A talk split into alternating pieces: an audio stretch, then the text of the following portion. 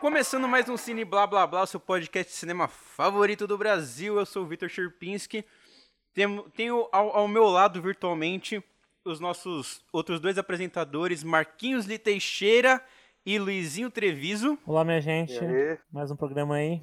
E hoje a gente tem um convidado especial, né? O, um dos maiores críticos da Folha.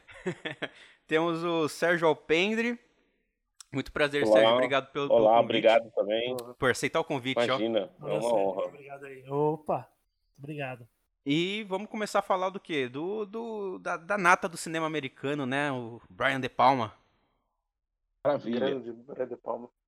Sim, um dos maiores. Luizinho, você que assiste De Palma desde que tinha seis anos de idade e via aquelas cenas de, de morte, sangue e estupro, fala aí do De Palma um pouco pro pessoal antes da gente se aprofundar mais nele. É, antes de explicar a história, eu fiquei impressionado com o De Palma com Vestida para Matar, né? Tava passando na sala aqui, meu pai estava vendo, bem a cena do elevador, né? Tinha uma cena melhor para uma criança assistir a, a, pior cena do filme e aquilo me ficou meio, meio, fiquei meio chocado com aquilo.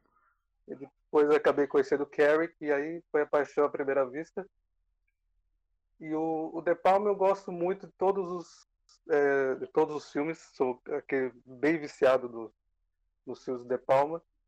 E ele já ele começou desde os anos 60, né? Ele era um diretor que fazia muitos filmes politizados, né?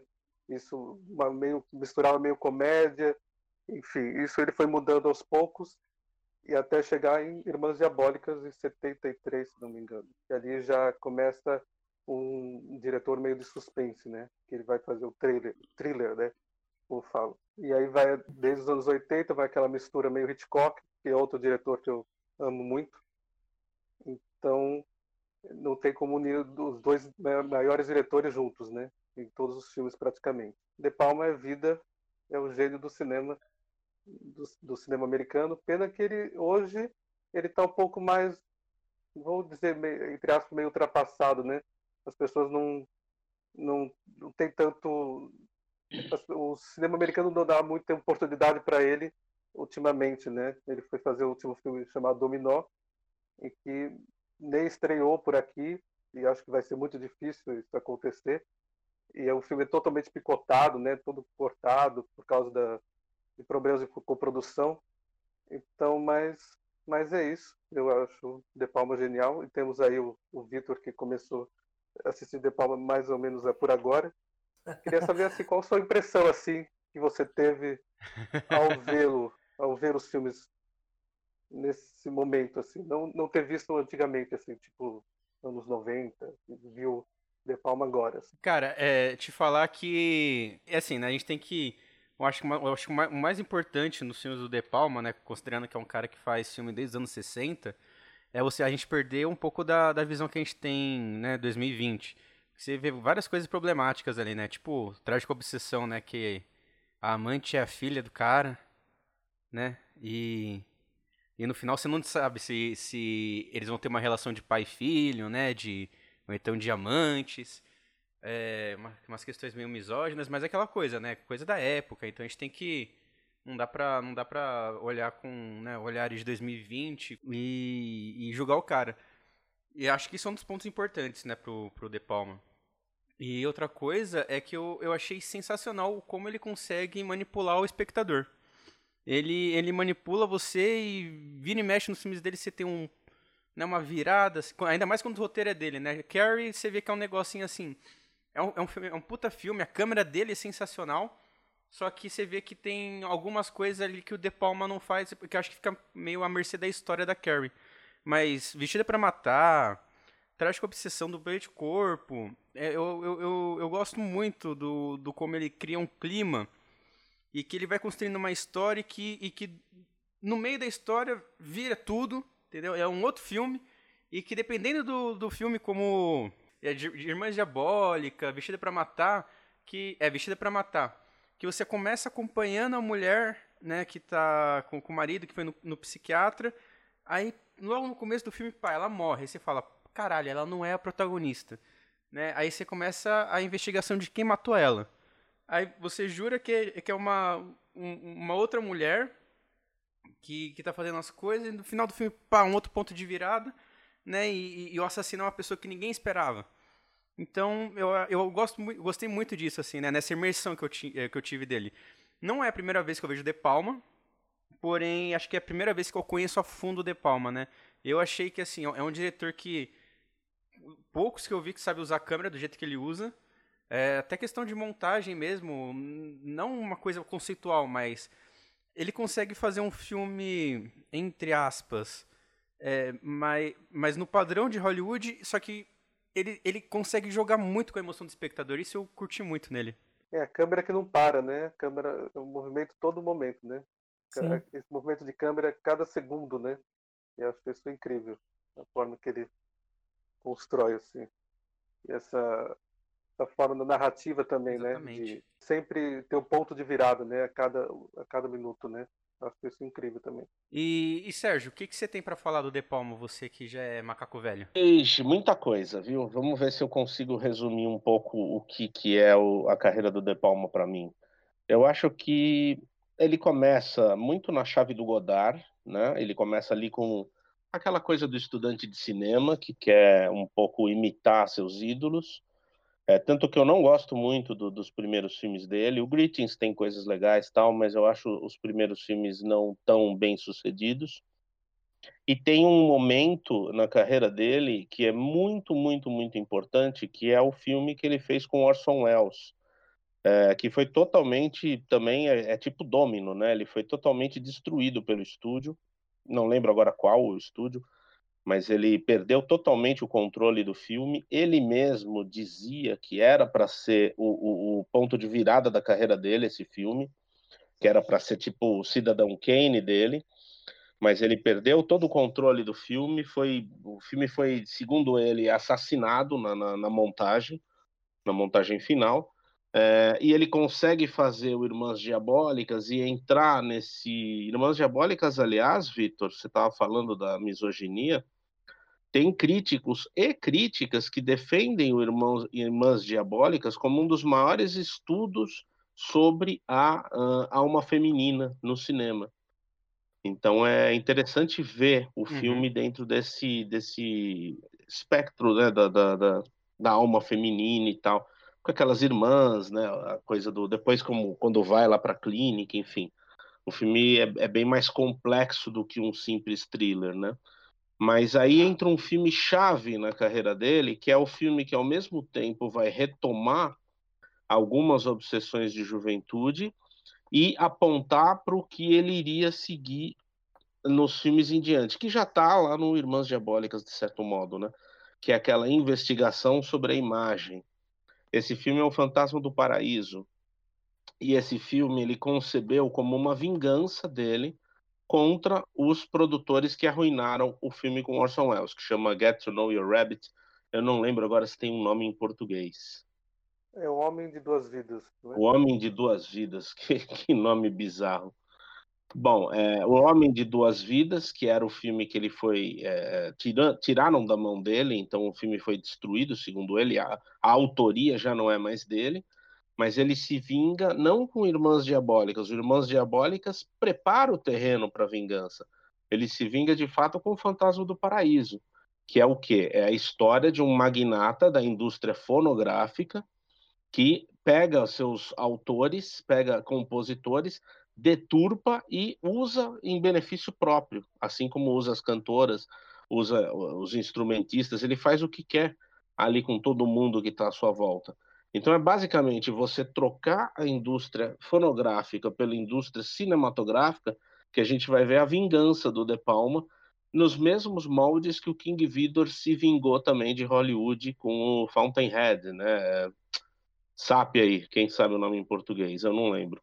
Aquele filme em que o Gary Cooper é um arquiteto e que ele vê o seu projeto ser destruído pelas forças do dinheiro e ele vai lá e destrói o prédio inteiro. Aquilo é como se fosse o King Vidor destruindo Hollywood, né? Então o De Palma faz mais ou menos a mesma coisa com o Fantasma do Paraíso. E ao mesmo tempo aprofunda a pesquisa que ele já tinha iniciado no Irmãs Diabólicas e que no Irmãs Diabólicas ele usa utiliza com o split screen, né? A, a técnica da tela dividida. No Fantasma do Paraíso ele vai além, ele mostra vários monitores, né? E mostra um, uma criatura mabusiana, quer dizer, ao mesmo tempo em que ele faz a sua vingança, ele invoca essa referência mabusiana do, do Fritz Lang, do personagem do Fritz Lang, que nos anos 60 tinha feito os Mil Olhos do Dr. Mabuse, justamente com o Mabuse na era da TV, né? na era do monitor de vídeo, em que ele podia controlar muito melhor as pessoas. Então, acho que a partir desse filme, o De Palma vai realmente, a partir desse vai, do Irmãs Diabólicas, que dá o, os sinais e os códigos do thriller, né, que ele vai é, se apropriar a partir daí. Eu acho que esses dois filmes são fundamentais, mesmo que não sejam necessariamente os melhores que ele fez. Como eu, como eu só conheço, não conheço na verdade Fantasma do Paraíso, eles vi falam que esse filme na verdade é importantíssimo para entender, principalmente a carreira do De Palma. É, eu, não, eu não conheço que, os primeiros filmes dele, e... mas eu vejo assim muito da muito de, de influência, né, que o, que o De Palma ele tem é, não só do, do Godard, como do Hitchcock, do próprio Orson Welles. Eu vejo também um pouco de Bergman, porque eu não sei, pra, porque para mim parece aquele tipo de plano que ele, que ele usa. Né? É, muitas vezes, a, da câmera, né, do profundidade de campo, com o rosto de umas personagens olhando para frente, e uma primeira personagem na frente da câmera, em primeiro plano, em perfil, isso me lembra muito Bergman, principalmente pelo Persona. Não sei se eu tenho, posso estar enganado, mas eu vejo muito não só desses cineastas que você tem. Sim. Irmãs Diabólicas? Não, é, não, não só Irmãs Diabólicas, na verdade. Em muitos filmes do De Palma, eu vejo esse tipo de plano, que sempre uma pessoa de profundidade de campo, uma primeira pessoa em primeiro plano de perfil. Isso ele faz em vários filmes. No Carrie ele usa também... muito, é, ele usa muito foco duplo, desculpa, Marquinhos. Ah, não, tudo bem, isso mesmo. É o foco é duplo. o foco duplo. É. Isso, e aí e eu vejo muito, muito, muito, me remete bastante ao Bergman como eu falei, eu citei né, o Godard, o Hitchcock, o Wells, mas também vejo bastante o Bergman. Então acho interessante a maneira como ele faz essa, essa reciclagem, né? Tanto que falam que o De, de Palma, né, até conversando com o Luiz, é, é maneirista, né? Porque ele está sempre é, resgatando, né? Não fala reciclando, mas resgatando todo a época do cinema clássico, do cinema moderno e fazendo. Mas eu creio que ele pega toda essa parte que ele está refazendo, reconstruindo essa reciclagem entre aspas mas ele produz uma coisa que é estilo dele, né? Eu vejo muito ali uma, um estilo de palma, principalmente do pro cinema, né? Depois, depois dele, década de 70, eu vejo muito estilo de palma, por mais que ele faça sempre essa reciclagem, né? E só para concluir, é, quando eu falo assim de reciclagem, é, você vê claramente, né, ali, não só na trama, mas na própria composição de mise-en-scène, os planos, aí você vê ali bastante o Corpo que Cai, Janela Indiscreta, o próprio Festim Diabólico, que é Hitchcock, então você tem ali algumas coisas do Godard. É... Alphaville, por exemplo, eu vejo muito de alguma, de um outro plano do Alphaville nos filmes do De Palma, então eu não sei. Então eu vejo que, na verdade, para mim, ele é um cara que está resgatando esse cinema né, clássico moderno, mas criando um cinema próprio. Tem tudo a ver com o maneirismo, Marquinhos, porque o maneirismo nada mais é do que essa uh, ideia da releitura, do, do, do, que já, já está dado e você vai lá e tenta refazer. Uh, então ele pega esse, esse referencial cinéfilo que ele tem antes do Tarantino, né? Ele já praticava cinema da alusão muito antes do Tarantino. Ele pega, não, não estou falando mal do Tarantino, Luiz. Calma não, não, eu também não, não, tô, tô só, tô só concordando. É é, ele pega esse referencial e usa de uma maneira é, bem maneirista para identificar o que tem nessa imagem, né? O que tem naquela imagem que já está dada. E se a gente pegar, por exemplo, um filme como Os Intocáveis, que talvez é um dos mais clássicos dele, né? Sim. Você ainda assim vai perceber esse tom maneirista e esse tom de vamos pegar essa imagem e identificar o que mais tem nessa imagem, porque ela não é só o que ela mostra, ela é outras coisas também. Essa polissemia toda, né, que ele vai trabalhar muito bem em, em quase todos os filmes. E eu acho que nesse sentido, é, e aí eu entendo por que, que a carreira dele entrou um pouco em parafuso, me parece que o Femme Fatale é o filme definitivo. Ele não tinha mais para onde ir depois de fazer o Femme Fatale, que eu acho uma obra-prima. Eu acho um baita filme.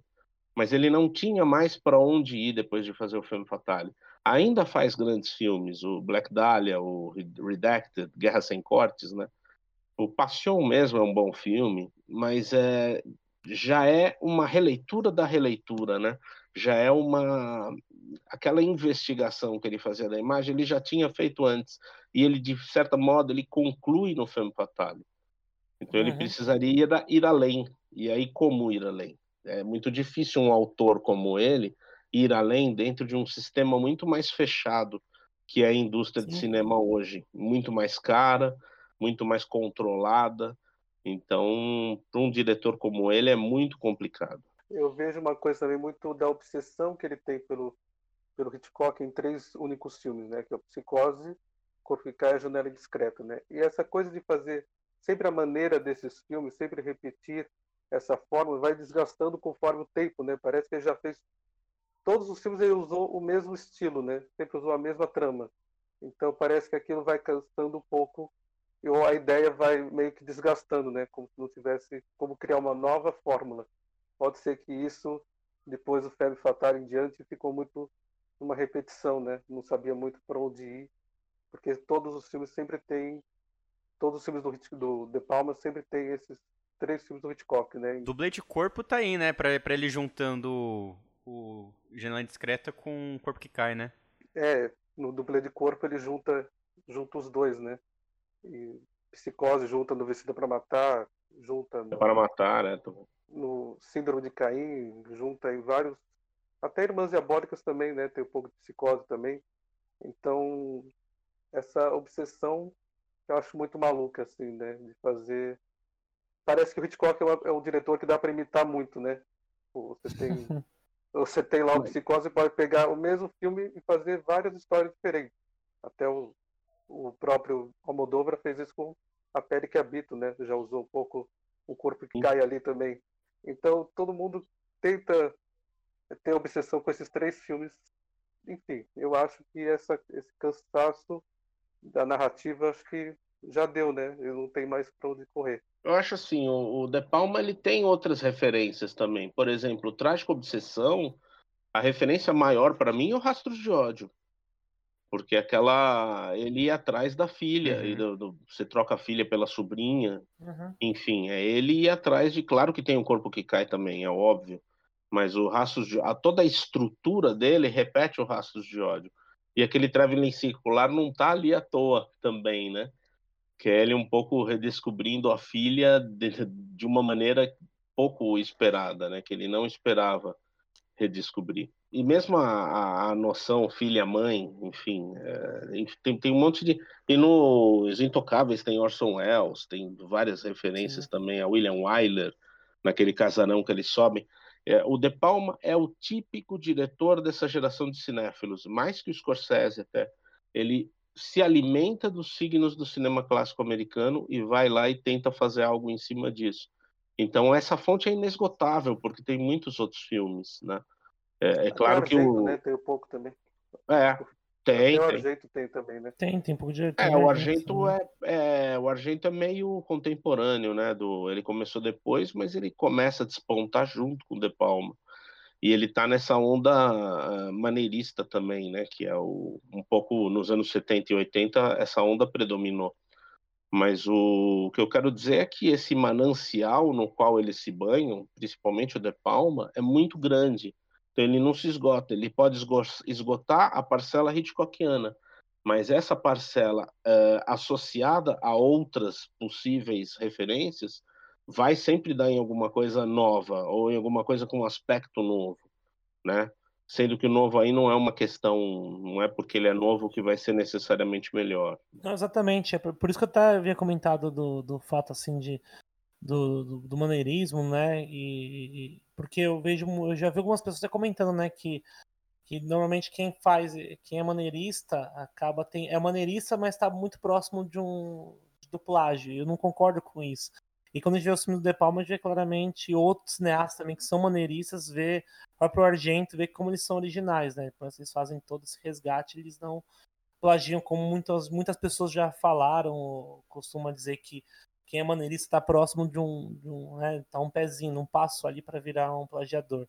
E, e, e, os filmes do, do De Palma, eu, eu, o, que ele, o que ele traz é não só o que ele faz também dos outros filmes, mas o que ele emprega ali, que ele, é, a ideia de criar sempre um, um prólogo, né, que não, que não é real para o filme, igual ele faz um tiro na noite.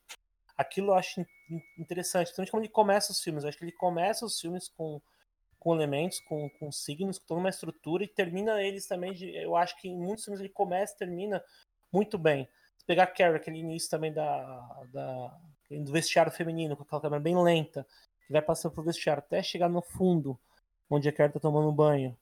É, no próprio, como eu falei, o próprio Tiro da Noite tem um prólogo que ele é, na verdade, um prólogo é, que ele é falso. Falso, né? O, é, Dublê isso, de corpo também. Dublê de corpo, o pagamento final, que ele começa, na verdade, com. Já no, no, final, no epílogo, né, você vai vendo toda a trajetória né, do, do gangster, né, do mafioso, e isso eu acho muito interessante. Né? É, a maneira como, como, como começa e termina, acho que tem uma forte ligação entre as imagens. Igual você falou mesmo, Sérgio. Ele, ele é muito forte nas imagens, então a maneira como ele começa e como ele termina é muito bom. E, e os próprios Intocáveis, né? Que você nem vê a. É, você só vê a revelação do Elliot Ness, que é né, do Kevin Costner, depois, né? Você não vê no início do, do filme. Ele tá lá lendo jornal, né? Tomando um café, e só a hora que ele tá discursando ali pra polícia, a hora que ele tá assumindo o posto né, de, de agente ali em Chicago, é que ele é revelado. E a maneira como ele revela também o personagem, com aquela câmera mais alta, né? Não sei se ali tava. Não chega a ser uma grua, mas uma câmera mais alta, ele vai virando e pegando o rosto do de, de perfil vai revelando o personagem. Eu acho isso genial. E a mesma coisa no final também dos Intocáveis. Ele começa e termina com imagens bem fortes.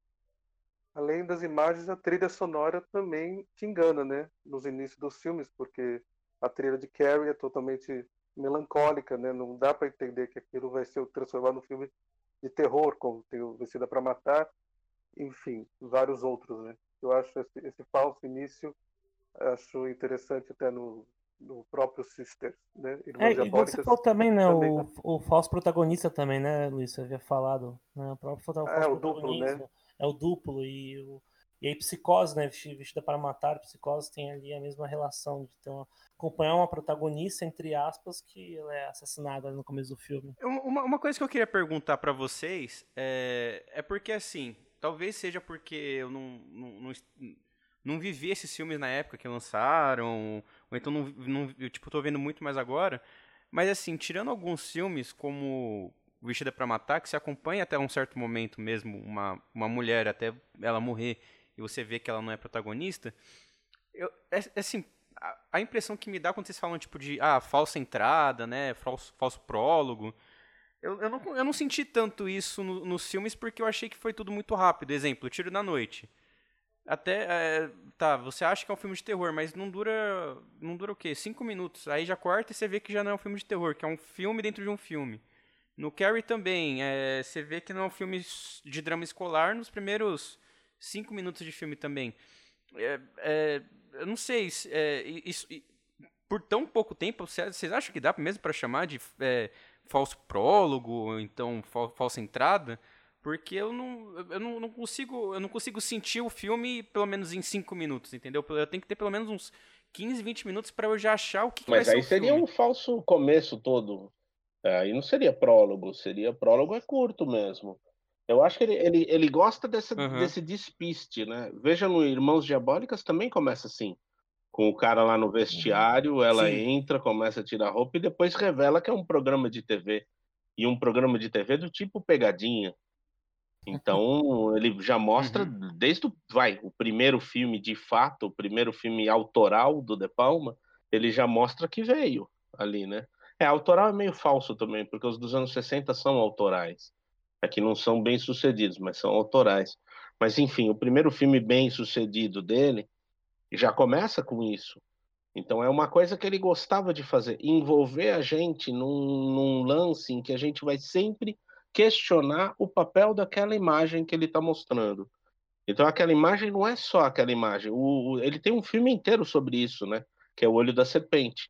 Ele vai mostrar uhum. aquela, que aquela imagem inicial e depois o Nicolas Cage vai lá e, e vai revisitar aquela imagem e tal. Você vai ver que tem signos ali que nos escapam e que essa imagem se revela, vai se revelando quanto mais. É, eu acho que o filme referencial, que até agora não foi falado, e eu mesmo esqueci de falar, é o Blow Up, né, o filme referencial do De Palma, porque é aquela coisa de você. revisitar tanto aquela imagem que você começa a delirar em cima da imagem.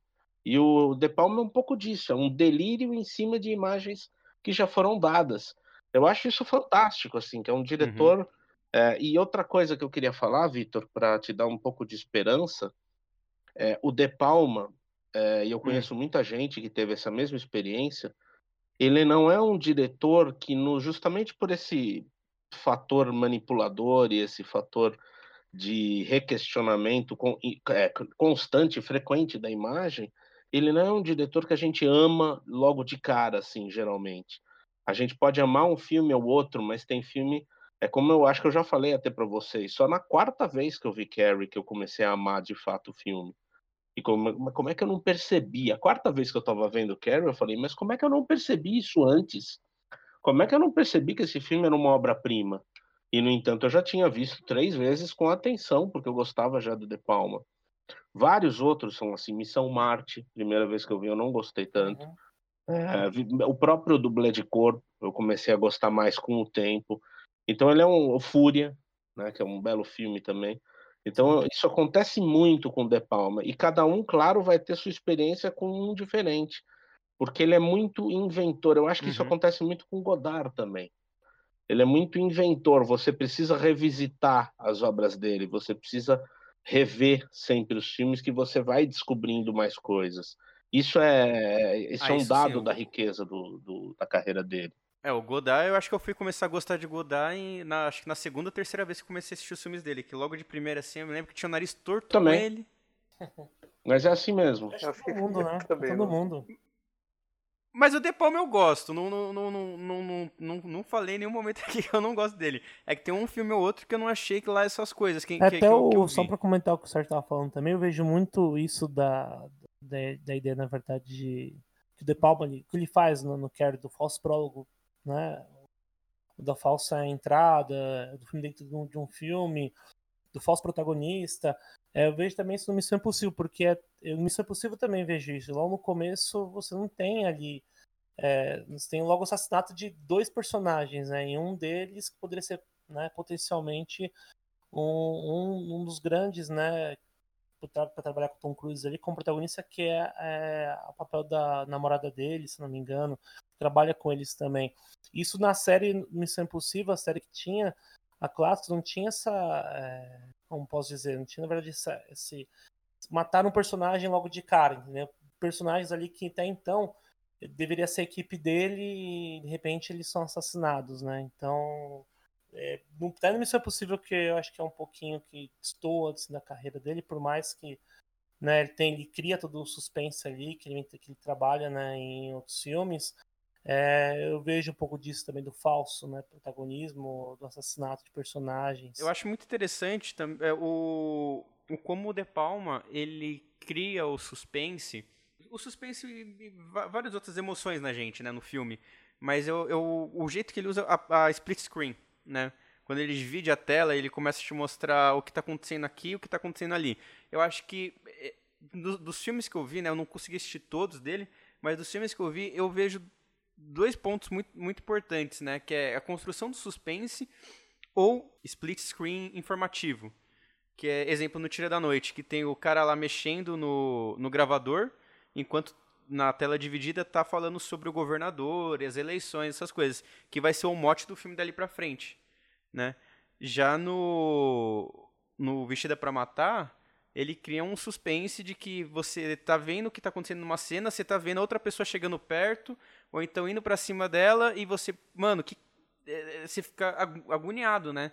Eu, eu, eu acho simplesmente sensacional o jeito que ele consegue puxar isso do filme, né? Um suspense, ou então mesmo jogar uma informação do filme que vai ser importante lá na frente para conversar com o espectador e causar até uma certa confusão. É, porque se é. fosse usado uma montagem paralela, isso não causaria tanto impacto, né? Ele coloca as duas cenas tudo no mesmo essa split screen para causar esse estranhamento, né? De certa forma, né? Para você causar uma dúvida. Igual Vestida para Matar. Se ele usasse o paralelo ali, mostrando o cara com binóculo numa cena, depois corta para lá, não, não, não dá o mesmo impacto, né? Não É um split mesmo- muito bem usado, né? né? É, é, é muito bem usado. E cada filme ele ousa mais, né? Eu acho que o Femme Fatale ele usa um pouco mais ainda. Ele já usa no Irmãos Diabólicas, né? Irmãos Diabólicas. Ele já usa Irmãs Diabólicas também, né? Então, Já. fora que eu gosto muito do slow motion, né? Eu adorava ver do Brian De Palma, porque eu estava esperando o slow motion. Eu- era, era o fato que, eu, que quando não tinha slow motion, eu ficava, nossa, não tem. Por que, que não fez, não fez aqui? Isso me frustrava um pouco. É engraçado porque o slow motion era uma das características dele que me impedia de gostar de pronto assim. Hoje eu adoro. Hoje eu acho ele faz, ele usa câmera lenta como muitos poucos usam. Mas ele eu- eu- no começo da, da cinefilia eu ficava aí, lá vem aqueles slow motion do De Palma. Ih, caramba. Mas hoje eu adoro assim, eu acho fantástico. Eu acho que o Carrie eu também não gostei logo de pronto por causa disso. E é um mestre do split screen, né? O o Di- Dionísios, que é de 70, já tem uns split screen bem ousados ali. É que o filme é meio chatinho, mas o tem uns split screen, ele já tá lá experimentando com a tela dividida. Claro que ele não foi o primeiro, né, a usar, tem split screen de 66. eh, esqueci agora o nome do filme, mas eu acho que o primeiro bom uso do split screen, split screen, o primeiro uso de, de de grandeza assim do split screen foi no filme do Richard Fleischer, né, o Estrangulador de Boston. Esse com Tony Curtis, esse realmente ele usa muito bem.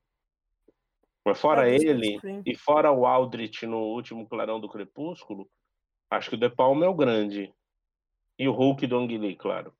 Mas depois desses três, o De Palma é o, é o único assim que, que usa muito bem assim. Posso estar esquecendo o, alguém, mas o, você tá falando do split, né, Sérgio? Split é. Isso. Ah, tá. Banana eu, split, porque eu não, gosto, split. porque eu adoro também é genial, mas eu até questionei com o Luiz, porque eu gosto. Vai parecer que não, mas eu gosto do split screen no Carry. Pra mim, eu acho muito interessante. Claro, tem, tem um momento lá que ele usa o split, que é quando o pessoal tá tentando fugir, né? Logo no começo, eles estão tentando fugir, ela fecha as portas do, do ginásio. Que ali ele usa o split pra mostrar o pessoal, os dois grupos né, se movimentando em direção à porta. Ele, ali eu não sei se. É, o próprio De Palma não gosta do, do, do uso do Sleep e Carrie porque é um filme de ação, né? Ele acha que o Sleep Screen não pega muito bem em cenas de ação. Ah, não, mas aquela Então, parte. É, tudo bem, meio- aquela cena da Aí ação tirou, pessoal. né? Não usa muito. Ah, aquele pe- Aí do ele- pessoal correndo em direção à porta, até porque ele usa o split para mostrar ações acontecendo ao mesmo tempo, né? Em, Sim. em, em, né, em Uhum. campos de visão diferentes. Em espaços o que ele diferentes. faz aí com a Carrie, que ela tá em cima do palco, e quando mostra né, ela olhando pro, pros lados, e aí fecha a porta, e mexe no extintor, tudo o rosto dela, e mostrando ela mexendo com todos os equipamentos, né? A, a porta, tranca, as luzes, né, tudo isso ela fazendo com. Aí beleza. e- Acho genial isso. composto, Genial, eu acho genial também. Muito, muito, eu, eu adoro. Eu não sei porque o De Palma não gosta, é só genial. Agora, quando o pessoal começa a correr pra frente, eu, como vi recentemente, é, ele coloca dois, os dois planos idênticos, né? No mesmo split, que é o pessoal tentando fugir da. Isso aí é pra brincar. Que sentido, Sérgio? É Brincar? pra brincar com a própria ideia do split. Ah, Ele vai, vocês pensam que vai ser uma imagem diferente? Tá aqui duas imagens, ou a mesma imagem de dois ângulos diferentes, que ele faz bastante também, né? Uhum. A- Agora, esse negócio dele não gostar, é, olha, o Brian De Palma tem um gosto bem esquisitinho, viu? Vocês nem queiram saber os filmes que ele gosta, vocês vão se decepcionar. Eu lembro de Tá, um, Sérgio, tá- aquele que ele usa no aquele que ele usa no Femme Fatale mesmo, ele é amigo do Regis Vanier, acha tudo obra-prima, e ele usa aquele filme porque é uma, ele acha uma obra-prima. O filme é ruim pra cacete. Mas enfim, os gostos do diretor é uma coisa, o que ele faz é outra, né? É, é, exatamente. É, ainda bem, né? Que não, não faz igual, né? Senão ia ser complicado. Nossa, e split screen é uma coisa que hoje em dia você não vê usado muito bem, né? Você vê uma coisa que. Mano, hoje em dia acaba caindo no videoclipe ou na TV, né? No cinema você olha assim um split screen e você fica. Hum. O De Palma ele consegue fazer uma coisa da hora. Porque hoje em dia é muito difícil você achar alguém que Ah, faz split Patrícias screen. bom. Beverly Hills usam, tô brincando. Ah, vai cagar, Marcos. Aí avacalhou agora. Patrícia. Tem um amigo que adora. Ele colocou no- na lista dos melhores filmes dos anos 90 da Interlúdio. Nunca mais Meu revi. pai amado. Não, não, fa- não acho filme não. ruim. Eu não acho filme ruim, mas não sei se colocar o melhor dos anos 90 é complicado. É, Mas tirar o é- pagamento final pra colocar Patricinha não dá. não tem como. E aí, eu só, é só pra comentar, sabe que tá falando de Tiro da Noite, eu, eu queria comentar mais o Tiro da Noite, porque eu revi ele, tanto que eu montei minha lista agora, eu coloquei ele como o segundo melhor filme do De Palma.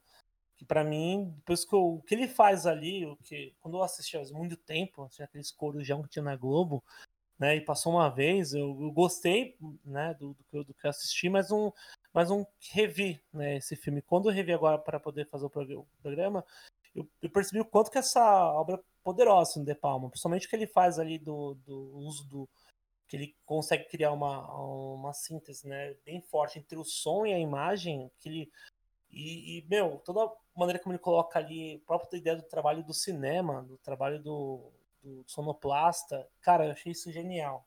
E tem aquela câmera também, né? Aquela câmera que fica girando, né? Aquela câmera que gira sempre, né? Fica sempre no, no círculo, né? E essa obsessão pelo, por assassinato do, do Kennedy também, né? É muito, muito forte ali também, né? Uma referência às imagens, né? Que ele- Volta nesse, vendo. né? Era uma obsessão É. que ele tinha no começo da carreira. O Kennedy? assassinato, é. Assassinato. Meu, o Greetings também. O, o- sempre tinha alguma referência ao, ao assassinato do Kennedy, porque estava ali muito perto, né? Isso foi. Isso e a Guerra do É. Vietnã são referências meio obrigatórias para essa turma. Ah, sim, Ele são, é bem vive um momento politizado, ali, né? É. Assassinato A Kennedy, violência Vietnã, toda. Exatamente. Eles estão vivendo aquele. Eu acho que é uma coisa que eu, que eu percebi nesse filme e em alguns outros do De Palma, que eu acho que, pelo menos pra mim, marcou muito, né? Não sei se é uma coisa que eu acabei viajando muito na minha cabeça, mas é a metalinguagem, não, não sei se metalinguagem seria a palavra certa, mas o, a, a constante referência dele ao cinema e à TV nos filmes dele. Porque eu acho que de, sei lá, de nove filmes, dez filmes que eu vi pra, do, do De Palma pra fazer agora esse podcast, pelo menos uns oito tinha uma, uma função até que narrativa, tanto o cinema quanto, quanto a TV. No Tiro da Noite, né, o, a, a TV, a, a, a mídia tem toda a questão política, né, do governador, das eleições, e de informar o espectador. É, no Vestida para Matar tem, tem o, o, o psiquiatra olhando. É o psiquiatra, né? Que ele está assistindo uma entrevista sobre, sobre pessoas trans, né? Pessoas de, de, que, que mudam o gênero dela conforme vai crescendo. A gente tem. tem o Tiro da Noite também tem, tem, tem o próprio cinema, né? Que ele se usa disso. Um dublê de corpo, né? É, é um set de filmagem que ele começa o filme, o cara é, é um ator. Então ele sempre tá, né, né, nessa. né, nessa. Ou, ele tá ambientado no cinema, ou então ele tá ambientado de algum jeito com a TV. Não sei se isso é uma pira da minha Não, não. cabeça Ou, ou, ou o de Palma tem Não isso só o De. Palma, viu? Porque vários outros têm. O Joe Dante mesmo coloca muito TV nos seus filmes e principalmente desenhos animados, porque ele fala que ele cresceu vendo TV. Ele é da geração televisiva. É, e essa geração, o Joe Dante Uhum. também, mas o De Palma, o Scorsese, o Coppola, é, eles, eles tudo bem, eles já eram mais velhinhos quando a, a TV começou a se popularizar, mas eles ainda pegaram uma juventude, uma adolescência, uma juventude com muita TV. E lembrando que a Guerra do Vietnã foi a primeira uh, grande guerra televisada, né? Que foi, ela foi coberta Sim. pelo, pelo telejornalismo e eles ficavam vendo. O De Palma conta que eles iam jantar e o pai ligava a TV e dava dando imagens já da, da Guerra do Vietnã. Aí ele ia para a faculdade e ficava pensando, mas como que a gente vai reproduzir imagens que não tenham. A gente está embebido dessa violência, não tem muito como a gente reproduzir imagens que não estejam também embebidas de violência. Então essa turma meio que é a formação deles, é um pouco isso, né? Eu gosto muito, né, quando, quando ele tem esse, esse, esse diálogo, porque eu acho que é que nem isso que você falou. Né? É, eles estão embebidos nessa violência, nessa né, da, da, da TV, de assistir 24 horas, então é, é, é um jeito, não sei se uma, uma crítica ou um comentário, talvez, de que essas mídias estão muito imersas né, na vida das pessoas. Ele emerge nos filmes dele também, né? De certo modo tem esse comentário, né, de como a TV se tornou uma presença constante e mais, a TV ligada, né, se tornou uma presença constante na vida de todo mundo. E quantos vários filmes dessa geração, da nova Hollywood e da geração que veio depois, que é a do Dante, do John Landis e tal, você vai ver um personagem tipo fazendo palavras cruzadas e a TV lá ligada ao fundo, ou um personagem de vigia dormindo e a TV ligada mostrando algum desenho animado. Então é muito, a TV é muito é, parte da, da, da, vida deles. É, isso a partir dos anos 50, uhum. né? De 55, 56, que é quando começa uhum. A TV invadir todos os lares nos Estados Unidos, e aí não, não tem mais para ninguém. É TV o tempo todo ligado. É até o Gremlins, né? O Gremlins 2 que passa no estúdio de ah. TV, não... Sim. Né? que é do Joe Dante aí. É, exatamente. É verdade. E o 1 também, a, a mãe dele tá cortando cebola, aí você. Ah, quer dizer, começa com a imagem do Felicidade Não Se Compra, né? Que é aquela imagem que todo mundo chora. Né? Não tem como não Sim. chorar com aquela imagem do Felicidade Não Se Compra, dele redescobrindo o mundo e tomando novamente é, vontade de viver. E aí você, co você corta, não, você faz um movimento que mostra que a mãe está cortando cebola. Então ela está chorando pelo filme ou pela cebola, você não sabe. Mas eles estão brincando ali com isso, o Dante e tal. Não, isso, é, isso é interessante. é porque ele tem, ele trabalha com essa estilização de, da violência, próprio sexo, né? É, o Luiz também tá falando a questão do duplo. E, e eu acho legal, né? Porque no, ele faz Scar, Scarface, né? Que em 23 ele faz na ascensão de um mafioso, né? De um cara que quer ascender inevitavelmente e, qualquer via, não interessa, quer subir rápido, quer escalar, quer, quer ter a riqueza. E depois nós vamos ver que ele faz o contrário, né? Um cara que tá dentro da que é tava dentro da máfia, foi preso e quer se aposentar, né? Largar a vida. Então ele trabalha com um cara que quer ascender, né? Um cara tá ascendendo na violência enquanto o outro tenta a qualquer custo se retirar daquela, daquele mundo violento e que mesmo assim acaba né, sendo inserido. O Luc Lagier, um crítico francês, é Luc Lagier, ele tem um livro que chama Os Mil Olhos de Brian De Palma. E lá ele fala, tem um insight muito legal que eu acho, que é do personagem do Carlito, né?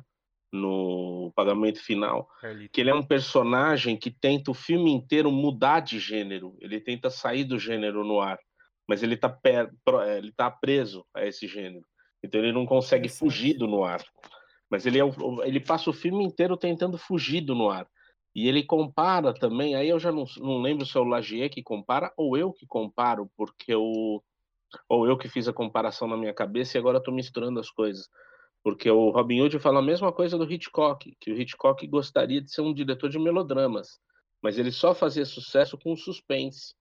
Então, naquela cena do sabotador, em que ele encontra o velho cego e o velho cego fala para ele e continua praticando o seu triângulo. Para o Robin Hood é uma é uma vamos dizer uma chave para você entender que o melodrama era o que o Hitchcock gostaria de fazer porque, aliás, esse momento do, do velho cego é um momento melodramático. Então, ele falar isso do triângulo, ah, eu nunca mais toquei o triângulo, ah, ninguém aceita muito o triângulo. Aí ele fala, não, continue praticando o triângulo. Ali, naquele momento em que ele começa a se estabelecer nos Estados Unidos e faz o seu primeiro filme usando a geografia dos Estados Unidos, né? Que até então ele tinha filmado em estúdio nos Estados Unidos e tal. Rebecca ele vai filmar na Inglaterra. Mas o Sabotador é o primeiro filme em que ele usa a geografia americana, é um road movie. Uhum. Então ele, eu faço essa associação entre o De Palma querendo fugir desse gênero que o tornou famoso e o De Palma suspense, também, né? É, o gênero, o gênero do, né? suspense, do noir, né? É, é um pouco noir mesmo. O De Palma meio que faz um pouco de noir. E quando ele escapa do, do gênero, realmente, o Missão Marte não foi compreendido. Missão Marte é um filme incompreendido o Missão Impossível está dentro de um esquema mais industrial e tal, então ele consegue ali colocar sua sua força autoral, mas disfarçada ali, né? Ele faz cinema de contrabando. Sim. E mas ele é, é, tem dificuldade de sair desse gênero também. E o, e o personagem é a mesma coisa. O Alpatino sai da prisão e tá louco para sair do gênero. Ele quer mudar de gênero, ele quer fazer um filme, enfim, sei lá, um filme de uma ilha paradisíaca, que é o que ele vê ali, que ele, que ele almeja, mas ele não consegue, o gênero está impregnado nele. É, eu acho um comentário muito interessante do, do Lagier. É, ele, e, o Lagier, e o livro do Lagier tá cheio desses insights, viu? É um livro Como que é o vale livro, muito a pena. É Os Mil Olhos Olhos, né? do... é, é, só tem em francês, né? É Le Millier de, de Brand de Palma. Uhum. É da Cahiers de Cinema. é até o, a Fogueira das Vaidades, que foi um fracasso total, né? Que também tentou sair do, do É, gênero quis ali. fazer No, uma comédia irônica, né? Uma coisa mais. totalmente mal incompreendido ali, né? É, porque Foi depois uma ele faz adaptação. Caim, aí tem pagamento final. Aí ele faz Missão Impossível, Olhos de Serpente, que vai na mesma linha né, do, do contrabando, né? Do, do filme né, de É. suspense, né? Do, do noir, daquele aspecto mais noir. E ele faz Missão Marte. A Missão Marte, eu, eu- até onde eu lembro, ele não foi muito recebido bem pela crítica, né? Ele foi Não, bem- foi malhado. E é um malhado, né? belíssimo filme. É um belo. Na revisão, eu não gostei na época, mas na revisão você, você percebe umas coisas que te, te mostram que o filme Verdade. é bonito. Exatamente, e ele é malhado, ele vai, ele faz ali. Deve ter pensado assim, ah, puta, vou desistir, porque ele vai, depois ele volta com o Femme Fatale, Dália Negra e. Chegando como agora no último, né? O Passion e. O último que eu não vi dele ainda. É, sem cordas, exatamente. E aí ele. Parece que ele meio que tentou abandonar, né? Fazer esse pagamento final, fazer um filme, na verdade, que mostrasse um- uma, uma coisa dele, né? Como você havia falado no começo, quando ele fez Fantasma no Paraíso para fazer uma, uma crítica, né, a Hollywood, e agora ele estava fazendo um filme, na verdade, para poder desprender, né, do, do, do, do, que- do gênero que ele, ele trabalhava ali, do estilo, e só que aí ele foi ma- malhado, né, massacrado.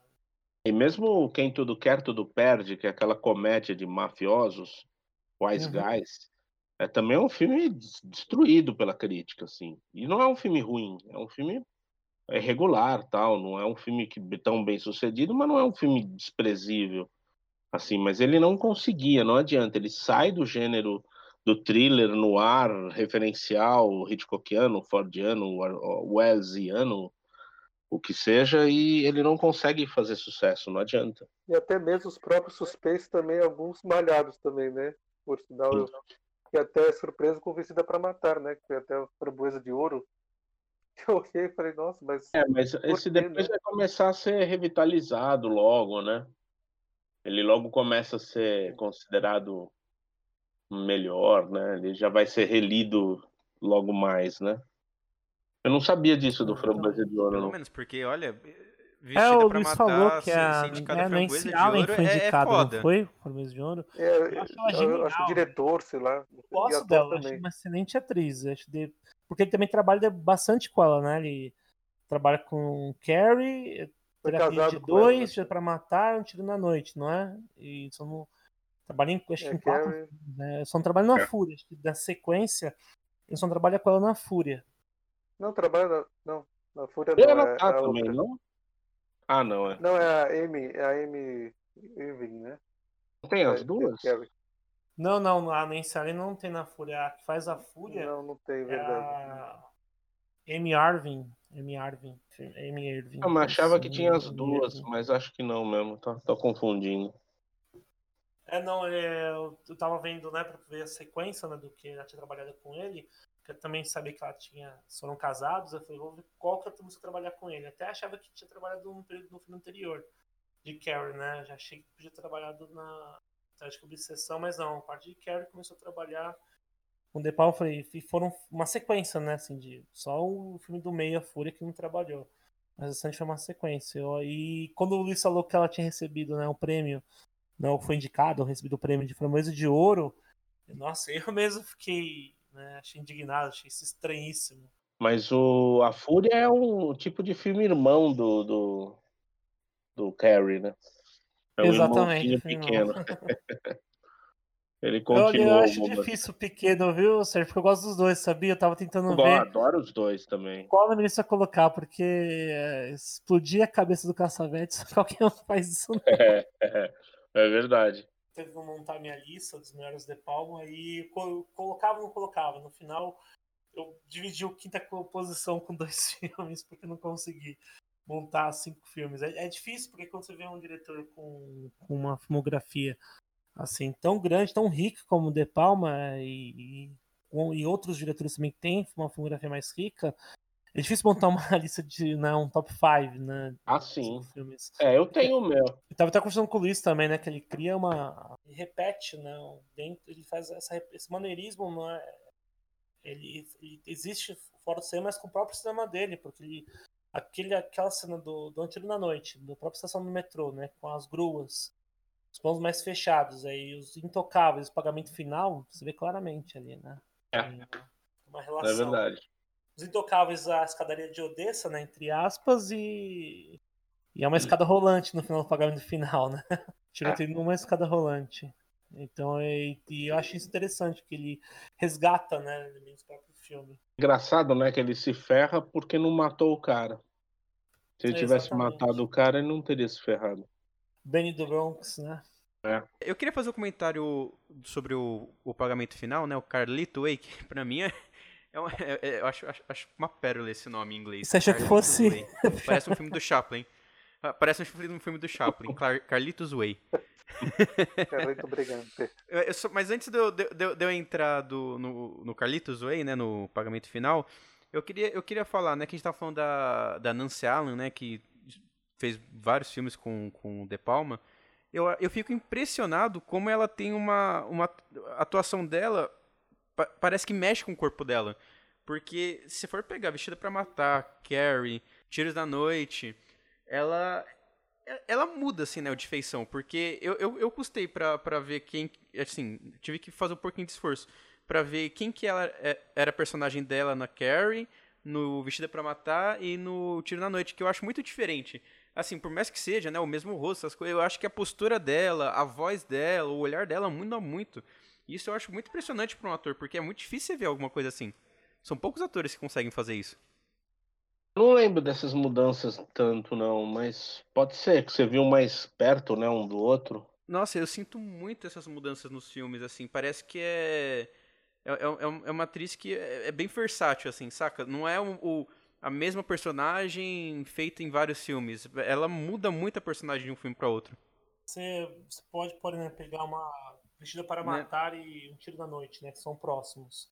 Tiro da Noite 81, Vestida para Matar 80. É, é, é a, a personagem, né, inicial, ela faz duas personagens que tem, tematicamente são bem parecidas, né? Uma, na verdade, é prostituta né, de luxo, e a outra, na verdade, ela trabalha com um detetive particular para poder né, falar que ela não dorme com, com, com, quem ela está indo, porque no momento que ela tá, chega para estar na cama com com, com o marido infiel, eles tiram, fotografam e depois ficam chantageando a pessoa, né?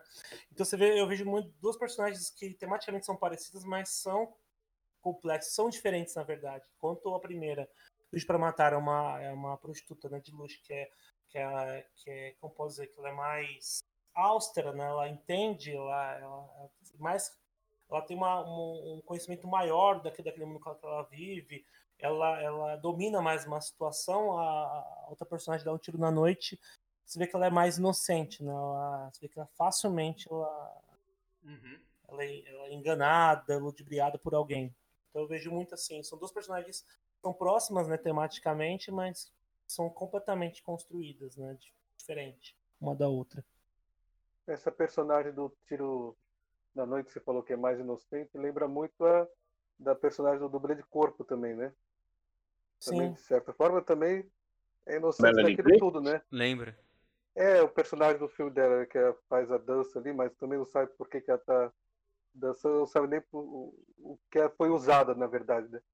Para aquele complô todo, né? Ela também é um, uma pessoa inocente naquela história toda, né? Essas duas personagens, assim. Ah, então, é, sim, e no, no, só no Carrie, na verdade, claro, ele mais colegial. Eu tentei pegar dois personagens que ela, né, que ela, dois personagens que ela havia criado em dois filmes muito próximos um do outro, mas que são com, por mais que sejam a temática parecida, são completamente diferentes. Isso, isso eu gosto muito, assim. E, e, a, e outra coisa que eu vou comentar também é em relação a, a, como que o De Palma, na verdade, ele, o ritmo que ele cria dentro dos da própria montagem e, e, do que ele faz com os planos sequências, porque é um dos grandes. Montagem que ele cria nos.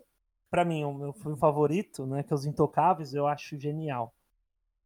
O que ele fez, faz aquele filme, principalmente tendo aquele, daquela cena do começo, né? Que é do pneu, né? Girando. E ele faz o corte para uma outra imagem. Cara, aquilo é muito, muito assim, genial, assim, muito interessante. Eu não sei, queria que vocês comentassem alguma coisa também sobre uma montagem, principalmente os, não só a montagem, mas também os planos sequências. Você, Sérgio, começando aí. A montagem do, dos Intocáveis é primordial. Ele, ele, a maneira como ele dilata o tempo na cena da escadaria, que ele faz algo parecido com o que o Eisenstein faz, só que num, partindo de um outra, de uma outra dinâmica, porque o Eisenstein ele vai picotar muito, né? E o Brian De Palma vai usar a câmera lenta para dilatar o Alô. tempo.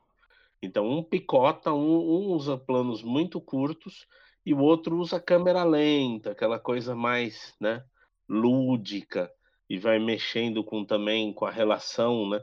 E ao mesmo tempo, é, se, se você for ver, e aí eu falo por que, que o, o os Intocáveis é um dos filmes mais clássicos do De Palma, ainda que tenha o moderno também, claro. Já falamos sobre isso, né? O clássico com o moderno, enfim. É, já falamos, não, no programa eu não falei, mas enfim. Não, eu já discutimos isso já com vocês. Mas o, é, a ideia de. aquela ideia de ah, o, o Kevin Costner olha para o relógio, a câmera vai lá e mostra o relógio. É. Aquele raccord todo perfeitinho do cinema clássico, tudo depois vai tudo por água abaixo a hora que surgem os marinheiros ali do nada para receberem tiros e um carrinho que não para de descer as escadas, é tudo irreal, tudo aquilo vira uma coisa totalmente é, é, alucinatória. E é, é, eu acho fantástico como ele mistura essas duas instâncias, né? E tem gente caindo aí. Né? Quando ele mistura essas instâncias de clássico, maneirismo, moderno, vanguarda, tudo junto, numa única sequência que faz é, homenagem a um filme de vanguarda, da vanguarda russa. É muito vanguarda soviética. É muito curioso isso. A dilatação do tempo, eu não sei se tem muito a ver com Pequimpa, não sei se tem uma.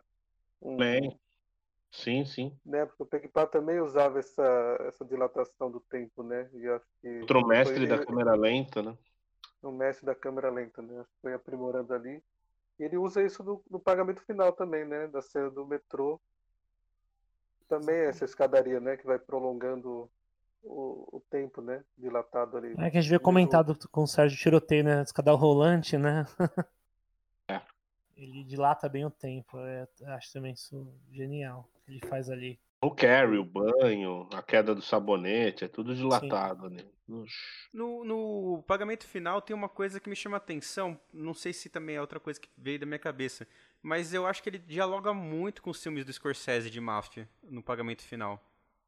Porque tem, tem né, aquela coisa da narração em off, mas a, a trilha sonora também me, me chama um pouco, sabe, para um pouco de Taxi Driver o, o, estilo também do filme, né? Tirando o fato de que ele está tentando sair da máfia, é, a, a, ambientação, a, a, as personagens, tudo, me, me, me, vem muito na cabeça o Scorsese agora. Não sei se é uma, uma, um paralelo superficial que eu acabei criando na minha, na minha cabeça, né? Por ser filme de máfia.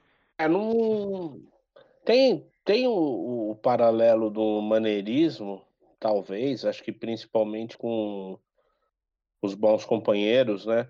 É, é interessante que o, a, a, década, a época é a mesma, né? São dois diretores da nova Hollywood ali, formados nos anos 60, que tentam se virar em um contexto em que o cinema já mudou pra caramba e aquela, aquele ambiente que eles encontravam da nova Hollywood não existe mais, né? Ainda assim, eles têm um certo poder para fazer filmes grandiosos. O blockbuster teve um orçamento de bloco, quer dizer, o Goodfellas, Bons Companheiros, teve orçamento de blockbuster e o pagamento final quase isso. Então, o Alpatino já era um grande astro, você vai trabalhar com um esquema já privilegiado ainda. Uhum. E eram diretores que já não estavam mais na, na crista, né? No... O Scorsese até vai voltar, ele mudou de agente, então...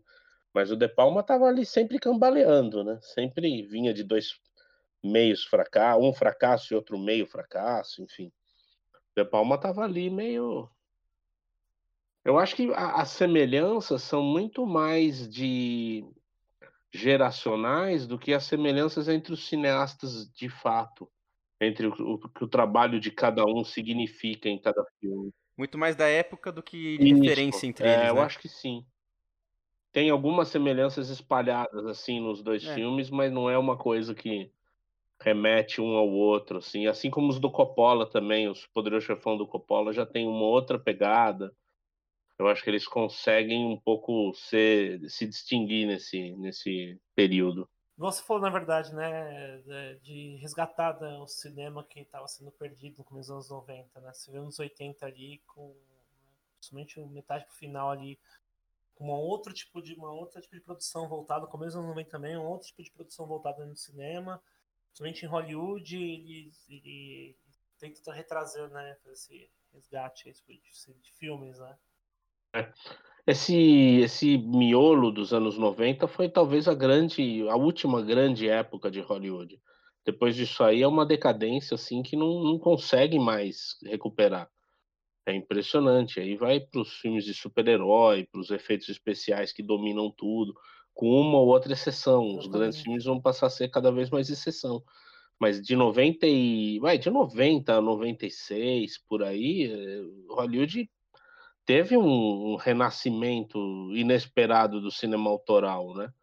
E esses diretores estão ali nesse contexto tentando, uns mais, outros menos, mas tentando lidar com esse renascimento e aproveitar as últimas, os últimos respiros do que eles podiam fazer. Acho que tanto ele quanto o Coppola, quanto o Scorsese estavam nesse miolo, nessa mesma situação. E o, e o Dália Negra, é, fal- falando do o De Palma, eu, eu também acho um grande filme, viu? Por mais que na época não. não- como na época, na verdade, eu não tinha debruçado em estudar cinema, eu- pelo que eu lembro, não foi muito bem comentado na Dália Negra. Ele foi bem. Ele, ele chegou a passar, né, exibido no cinema, mas não chegou a, ter, a ser bem discutido, né? A ser bem, bem comentado, né? Até pelo ano que ele foi feito, né, em 2006 você falou, o cinema americano tinha sido tomado por outros tipos de produções, né? E eu acho que é um filme que passou bem, bem batido na época. E pra mim também é genial, tanto quanto os outros. Direto também eu, eu, eu tentava encaixar esse filme no. Né, eu sempre falo que pra mim era um dos melhores do, do De Palma, e ainda vejo ali. Hoje talvez não sei se é um dos melhores né, que eu, que eu colocaria numa lista, mas pra mim é um grande filme. E ali trabalha com, com, com ali bem, bem forte, né? Bem mais forte do que ele havia trabalhado anteriormente. Eu acho um filme menos bom dele, mas é bom ainda assim. Eu acho um tem, tem, tem coisas né, no filme, e mesmo o diálogo com o Noir dos anos 40, que talvez seja o mais interessante, mas já é um diálogo feito em outras Uhum. bases. Já não é um diálogo como. Não é uma referência que o De Palma usava para fazer o que queria. Aí ele está fazendo uma releitura meio que comportada de um filme. É mais ou menos o que se espera de uma releitura de um filme no ar dos anos 40. E não o que se espera do De Palma fazendo isso. Se é que dá para entender a diferença. É, eu acho que essa é a Entendi. principal, o meu principal senão ao, ao Dália Negra. Ainda assim, eu acho um belo filme. Tem momentos ali de grande dramaturgia, porque o De Palma é um grande diretor. né? Mas é um, é um filme menos autoral, vai, di- diria, do que o, o Pagamento Final, Vestida para Matar, os filmes que a gente mais discutiu. Né? Exatamente. Tem até o Guerra Sem Cortes também, que eu acho bem interessante, mas também é um É. filme meio esquecido ali no, nessa era 2000 aí. Um filme inesperado também, né? A gente não espera que o De Palma vá fazer um filme daquele tipo. Mas ao mesmo tempo, depois que a gente começa a entender a raiz, a gênese do, a gênese não, mas a, a, essência do filme, tá tudo aí, né? O que que é a imagem? Essa guerra toda transmitida pela CNN, como é que ele vai entender essa guerra com essa inflação de imagens, vai juntar tudo aquilo e vai nos mostrar isso que essa as imagens mentem, né?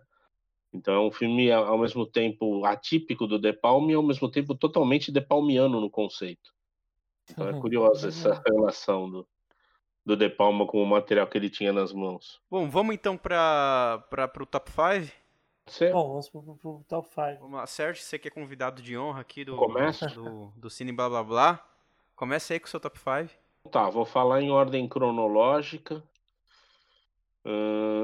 Caramba, hein? Vou deixar Fantasma do Paraíso de fora. Que mancada isso. Mas vamos lá. Trágica obsessão. Trágica obsessão, Carrie, Um Tiro na Noite, Pagamento Final e Femme Fatale. Menção honrosa para o Fantasma do Paraíso. Você, Luiz, que, que é o, o, o fã número 2 número dois depois do Sérgio, do De Tá Palma. É, eu também. Eu, vou ter que tirar o Fantasma do Paraíso, porque a minha lista tem o Fantasma do Paraíso aqui. É o Pagamento Final, Um Tiro da Noite, Irmãs Diabólicas, Trágica Obsessão e Vestida pra Matar. Ficou aqui o, o top 5. E você, Marquitos? Bom, eu coloquei no meu primeiro, né? Eu coloco os Intocáveis. Segundo, um Tiro na Noite. Terceiro, Pagamento Final. Quarto, Vestida para Matar. E quinto, tô, eu sempre tô dividindo aí o, a quinta posição entre Femme Fatale e, Passa. e a Fúria. Né? Eu sempre fico, mas eu vou de Femme Fatale. Falei pra Mas- você que 5 é difícil. não Mas a Fúria tanto. também tá no meu coração também. A Fúria sempre tá na minha lista, porque eu adoro esse filme. Adoro. Colocou Carrie ou não? Não, não coloquei. Coloquei Intocáveis, Tiro na Noite, Pagamento Final, Vestida para Matar, Femme Fatale ou Ué, a você prefere Fúria do, a- ao Carrie? É, Curioso. prefiro. Curioso. Você gosta de ver o John Cassavetes explodindo, né? Eu sei, eu tenho essa, essa Ah, eu adoro, é um sonho que eu tenho. né? Não, não é por isso não. Eu, eu gosto Não, muito não. de- da Fúria. Né? É, um- é- mas um, é, agora, nessa revisão, é difícil dizer quem é melhor, se ele ou o Carrie, mas eu coloquei ele, né, já que tá na mesma temática da. da Belíssimo. Fúria, Fúria é belíssimo. Meu top 5 eu acho que vai ser o mais, o mais humilde daqui, porque eu não assisti tanto filme assim dele que nem vocês. Mas eu acho que no meu top 5 entra Tiro na Noite em primeiro, Pagamento Final em segundo, Carrie em terceiro, Irmãs Diabólicas em quarto e Vestida pra Matar em quinto. Boa. Boa. Boa. Mas é isso então, acho que a gente acabou aqui o nosso, o, o nosso podcast. Sérgio, agradecendo de novo, muito Ah. obrigado por estar Obrigado, eu estar agradeço. compartilhando seus conhecimentos. Obrigado. Sérgio. Eu que agradeço aí. Obrigado. Foi bacana. Queria agradecer também ao, ao, ao espectador que, que ficou aqui até o final, né? Mais uma hora de episódio aí. Não, Ouvinte, né? não são muitas pessoas que chegam até o final. Ouvinte, não é espectador. Ah, ouvinte, ouvinte. Desculpa, eu falo espectador às vezes. É o vício. É o vício. Não, é quando eu não falo telespectador às vezes. Eu fico, mano, o que Tá, Às- é, no começo eu soltava umas telespectador. Tá aí com o De Palma com as TV aí, que o que dá. É, pois é. E queria sempre lembrar, né, pessoal, curta a nossa página no Facebook, Instagram. A nossa conta do Twitter deu uma suspendida, não sei porquê, mas a gente já tá resolvendo isso. Pois é, o, no- o nosso Cine Blá Blá no Twitter foi suspenso. Vai saber que se a gente compartilha alguma imagem de filme que não podia, né? Bizarro. Enfim. E tem, tem nosso canal também no YouTube, né? Cine Blá Blá Blá. Mas é isso, agradecemos muito. Ah, outra coisa, né? Antes de, antes de pedir, na verdade, né, Vitor? Antes de se pedir, na verdade, eu queria Ah, fazer um comentário, na verdade. Sérgio, fala do seu curso também que você vai dar agora, né? Portas abertas aí. Ah, é?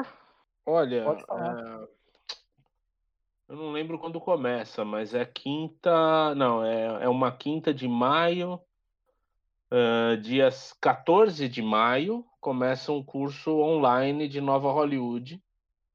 Tá lá no meu Facebook, vocês podem talvez reproduzir a, a imagem para os ouvintes de vocês e se eles Claro. quiserem, eles entram lá que tem todas as informações no serviço. é, ou entra no meu Facebook também tá lá. É, Sérgio claro. Alpendre mesmo. Tem, tem, tem que fazer um jabá, um jabá, né, Sérgio? Tem que fazer um jabazinho.